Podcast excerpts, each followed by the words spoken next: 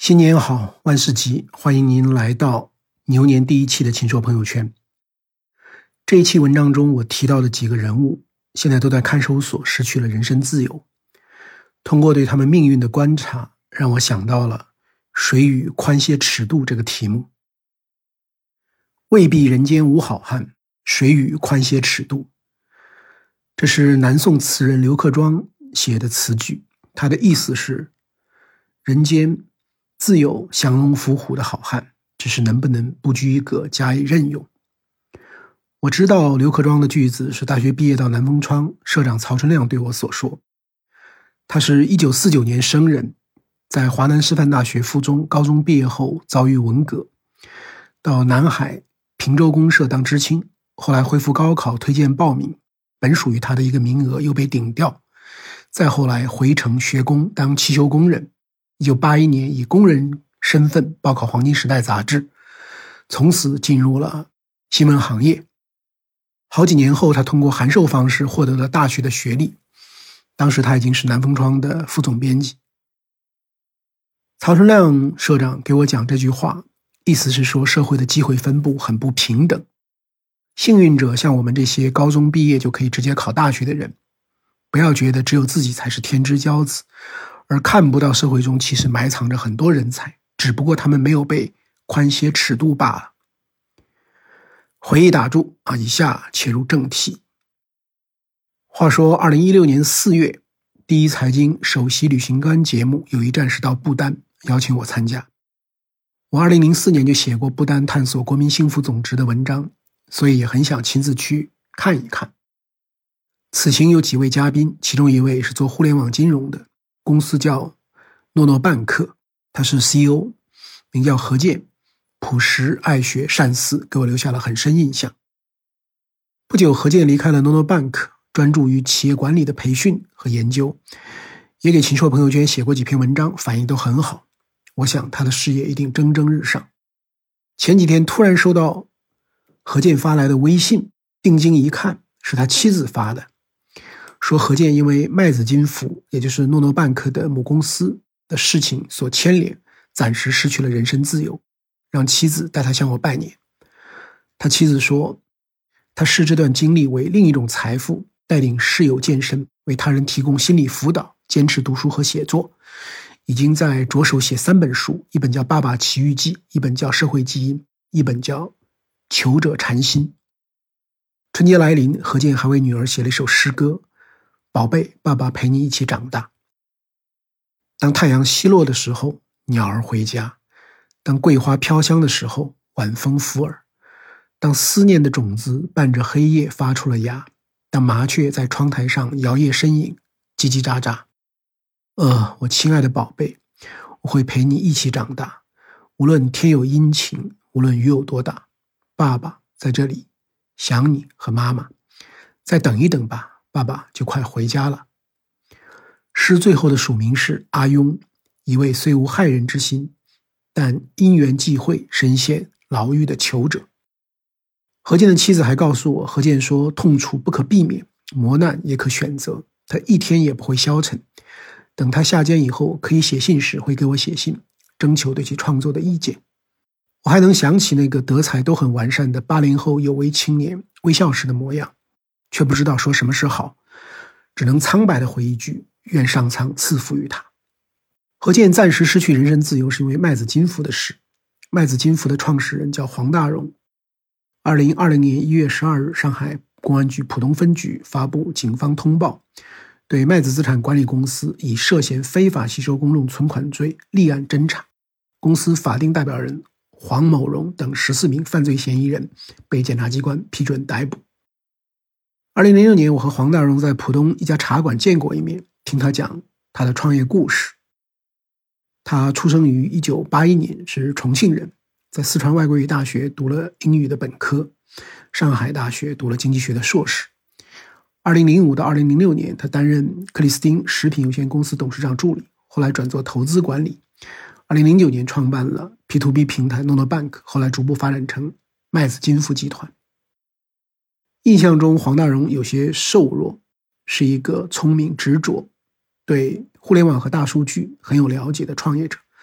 他说自己从克里斯汀出来以后选择创业，因急需资金，就在民间借贷市场上借钱，期间还有过把钱转入收款方账号，对方却人间蒸发了的教训。当时他就想建一个平台，让有能力挣钱的人可以拿到更多的资金，也让民间市场的资金可以找到更好的项目。二零零九年，在和一位加拿大朋友的沟通中，黄大荣知道美国出现了个人对个人的在线借贷平台，比如 Prosper 和 Lending Club。他们的基本模式就是通过互联网撮合有闲钱的人和急用钱的人。用户如有贷款需求，可在网站上列出期望的数额和可承受的最大利率。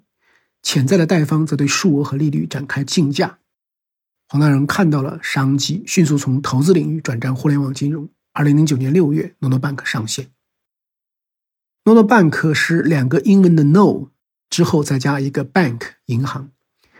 Nono Bank 的一重意思是不通过银行也能借到钱，即不要银行；另一重意思是只做信息中介与借贷撮合，即不是银行，也就是不做资金池和资金中介的业务。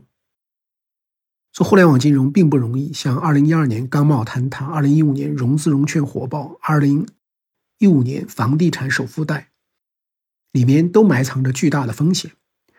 黄大荣多次拒绝了高息诱惑的大单，他重视安全。麦子金服百分之四五十的人员都是技术加风控的人员。黄大荣给我印象最深的，并不是互联网金融的探索，而是他提到他的孩子得了一种罕见病。他四处寻医，甚至到了波士顿的儿童医院求治。那一刻，我觉得他什么困难都不怕，都可以克服。但孩子是他的命，如果孩子出了事，他受不了。二零一四年，互联网金融被写入政府工作报告，当时的口径是促进互联网金融健康发展。二零一五年，政府工作报告提出互联网金融异军突起。谈到二零一六年工作时，说要促进互联网金融。健康发展。二零一六年，政府工作报告的口径变为规范互联网金融发展。二零一七年，再变为对不良资产、债券违约、影子银行、互联网金融等累积风险要高度警惕。二零一八年，口径更是健全对影子银行、互联网金融、金融控股公司等监管。二零一九年，政府工作报告已没有互联网金融的字眼。二零二零年十一月。银保监会首席律师在财经年会上表示，互联网金融风险大幅下降，全国实际运营的 P to B 网贷机构有高峰时期的约五千家，逐渐下降，到二零二零年十一月中旬完全清零。P to B 肯定存在很多问题，但高峰期有几千家公司在运营，且基本上都是正规注册的公司，显然其存在本身有合理性。即提升融资的便利性和包容性，并通过互联网实现分散化、小额化为特征的供需撮合和风险控制。我在中国庭审公开网观看了关于黄大荣集资诈骗罪的两次庭审过程，每次都有三个多小时。通过观看庭审，我对中国司法审判的公平性和专业化增添了信心。根据控方的指控，黄大荣在未经国家主管部门批准的情况下。通过设立麦子金服、财富爷爷线上融资平台，并以广告推销的方式向社会不特定公众销售理财产品，承诺保本付息，对外进行非法集资活动。经审计，麦子金服、财富爷爷理财平台分别自二零一零年七月至二零一五年三月上线运营至案发，两平台共计吸收人民币三百三十六点三六亿元。造成四万七千零七十名投资人实际损失十七点四三亿元。控方指出，被告人黄大荣对上述犯罪事实基本无异议，但否认构成集资诈骗罪。本院认为，被告人黄大荣以非法占有为目的，使用诈骗方法非法集资数额特别巨大，其行为已触犯《中华人民共和国刑法》第一百九十二条，建议判处被告人黄大荣有期徒刑十五年，并处罚金。黄大荣用事实的。大致经过没有意见，但认为罪名不妥。一是他没有主观意愿想要去非法占有出借人的资金，二是客观上确实也没有占有出借人的资金。他说他的理想是推动中国民间借贷的阳光化，这是一个很神圣的职业，怎么一下子变成诈骗犯了？我是公司的实际大股东，接近百分之七十的股份。我是经济学硕士，金融管理学博士，公司那么多年连续盈利，我直接分红就可以了，干嘛去诈骗几百万或几千万呢？辩护人指出，历史上多个监管部门都曾对麦子金服线上出借人和借款人的数据进行过非常详细、全面的核实，表明麦子金服所有数据都是真实有效的，是按照一对一借贷模式，不存在设立资金池的情况。如果最终真的因为没有取得牌照而认定其构成犯罪，那么其也并非是明知道违法而故意去做。在同学群的讨论中，有同学说：“我一个朋友买了四百万元的麦子金服产品，现在血本无归，难道不应该承担责任吗？”的确，有投资者有巨额的损失，他们很痛苦。辩方指出，这主要是因为麦子公司有三十多亿的债权没有收回。由于疫情的不可抗力，耽误了解决问题的最佳时机。黄大荣多次向辩护人反馈，他将尽自己所能将工资收入予以退回，希望在最大程度上弥补出借人的损失，降低社会的危害。据黄大荣接触较多的朋友介绍，整个网贷平台中，像麦子这样正规清白的少之又少。黄大荣现在的期望是以个人无限连带责任担保的方式重组公司。但他同时也做好了最坏的打算。如果判了实刑的话，他也会坦然接受。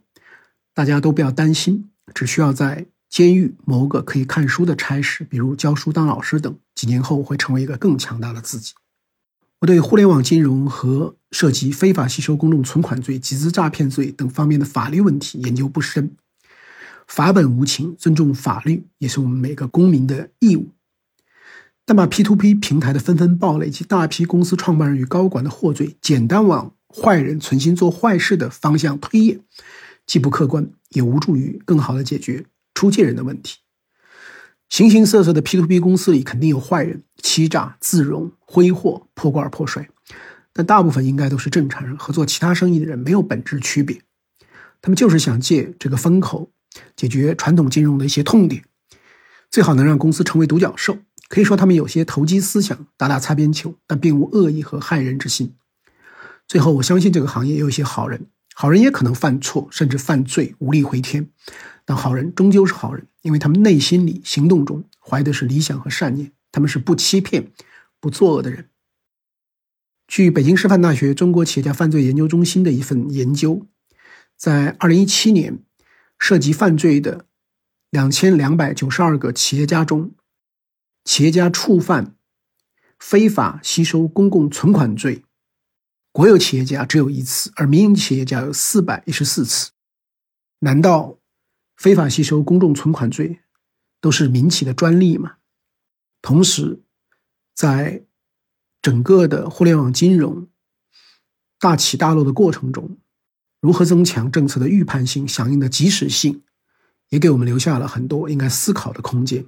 当问题爆发，各个政府部门之间如何相互通气、加强协调，以真正解决问题为导向，尽可能实现软着陆，而不是一刀切。这些方面都有大量探讨的空间。从何健传达给我的信息，以及我从庭审公开网看到的黄大荣案件审理的全过程，他们没有对社会和政府的丝毫抱怨，更多都是从自身做起。何健在修身养性、写书。黄大荣希望给他机会重组公司，追回债权，还给出借人。从他们身上，我感到一种德性内省的品格，这可能也是我们文化的影响，就是凡事注重行己之过，克己复礼，反求诸己，自戒自颂，自责自省。如果德性自省是在我们的制度、文化、社会等综合因素作用下，人们的一种常态化反应，则即使他们犯了错乃至犯了罪，要依法惩罚。能不能从德治与法治相结合的辩证角度，对他们宽些尺度？我们的社会主义现代化建设需要更多的有生力量，我们的司法建设需要更多的柔性力量。谁与宽些尺度？希望那些掌握尺度的部门能多些思考和行动。